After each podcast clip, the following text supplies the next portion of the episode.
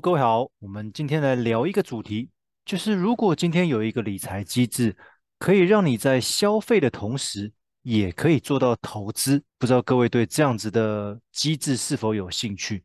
不过我们要讨论的是，这样子的机制有什么样子的盲点呢？前一阵子有一个咨询的客户告诉我说，他最近找到一个很酷的理财机制，让他能够在刷卡消费的同时，也能做到投资。说真的，我还真没听过。不过既然有那么特别的理财模式，我就想来研究看看。其实我们一般在消费的时候，当下我相信都应该是很开心的。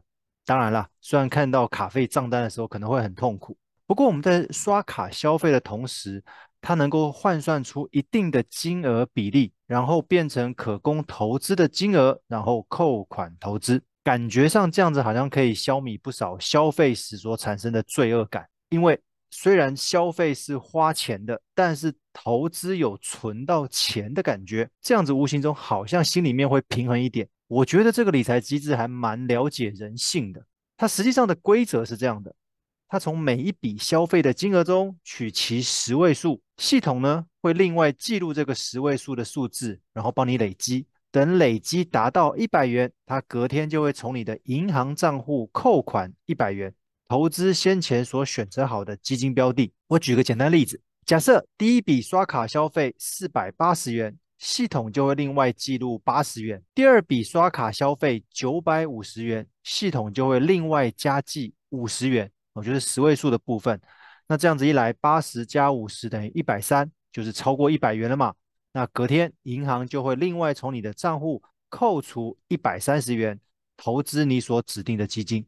当然啦，关键就在于你消费金额的这个十位数，万一刷个价值一千元的商品。可能就没有办法累积可供你投资的扣款金额。虽然这个十位数也没有多少钱，但是为了能加速累积，以启动我们投资的机制，说不定这样子会让我们未来在消费的时候会很在乎那个两位数。比如说，我们最好能够买到一个一九九的单笔消费金额，因为九十九嘛，就是直接就很快就可以累积到一百块，就可以进行投资了。哦，有没有这样的可能？也是有这样的可能。好，这样子的理财机制有什么盲点呢？投资的频率取决于消费的累积金额。刚刚前面讲的这个规则，只要刷卡消费的十位数每累积到一百元，隔天就会进行扣款投资。这其中有两个可能状况：第一个，投资频率不固定，如果某一个月消费的笔数比较多，那扣款的投资的次数也会增加。那相反的。如果你某一个月没有什么刷卡消费的机会，那扣款投资的次数也就相对跟着少了。我们先回到投资这件事情，就站在减少投资风险的角度，借着分批投资降低投资上下震荡的风险，是一个还不错的一个投资策略。但是这个分批投资的时间点，它却不是每个月的固定时间、固定金额，也就是我们常常听到的定期定额。但是这个理财模式、理财机制呢，它是不定期。为什么？因为你不确定你什么时候可以刷卡金额可以累积到一百元以上嘛。第二个也不定额，为什么？因为我们所累积的金额也不是刚好一百元，可能一百多。那这样子的投资策略，无形中也多了很多变数。毕竟这个不是单纯的存款，而是每天会受到国际各样大小事情影响价格的基金投资。投资。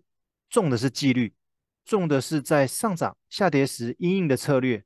我们如何在这个惊涛骇浪的投资市场中保有一定的内心平静？不应该被消费的这个元素给左右才对。第二个盲点呢？消费的频率因为投资欲望而有可能增加。如果今天我们基金价格处于相对低点，哦，例如今年的行情都不太好，那你也觉得这个投资标的值得逢低投资？因为逢低投资的话，可以有效压低平均的投资价格，但是你是否要同时要很努力的多刷几笔来增加扣款投资的机会？但是这样子一来，到时候的刷卡账单你会不会没有办法面对？会不会没有勇气面对？因为你为了要投资次数多一点。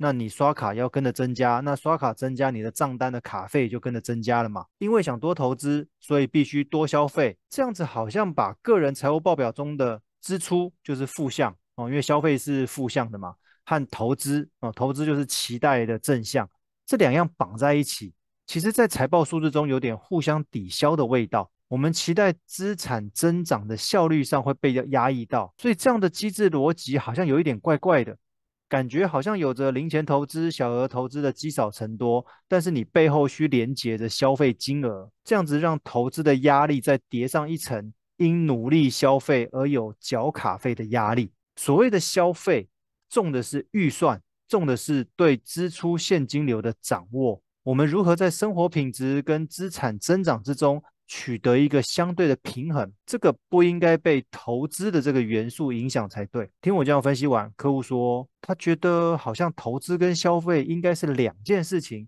不应该绑在一起。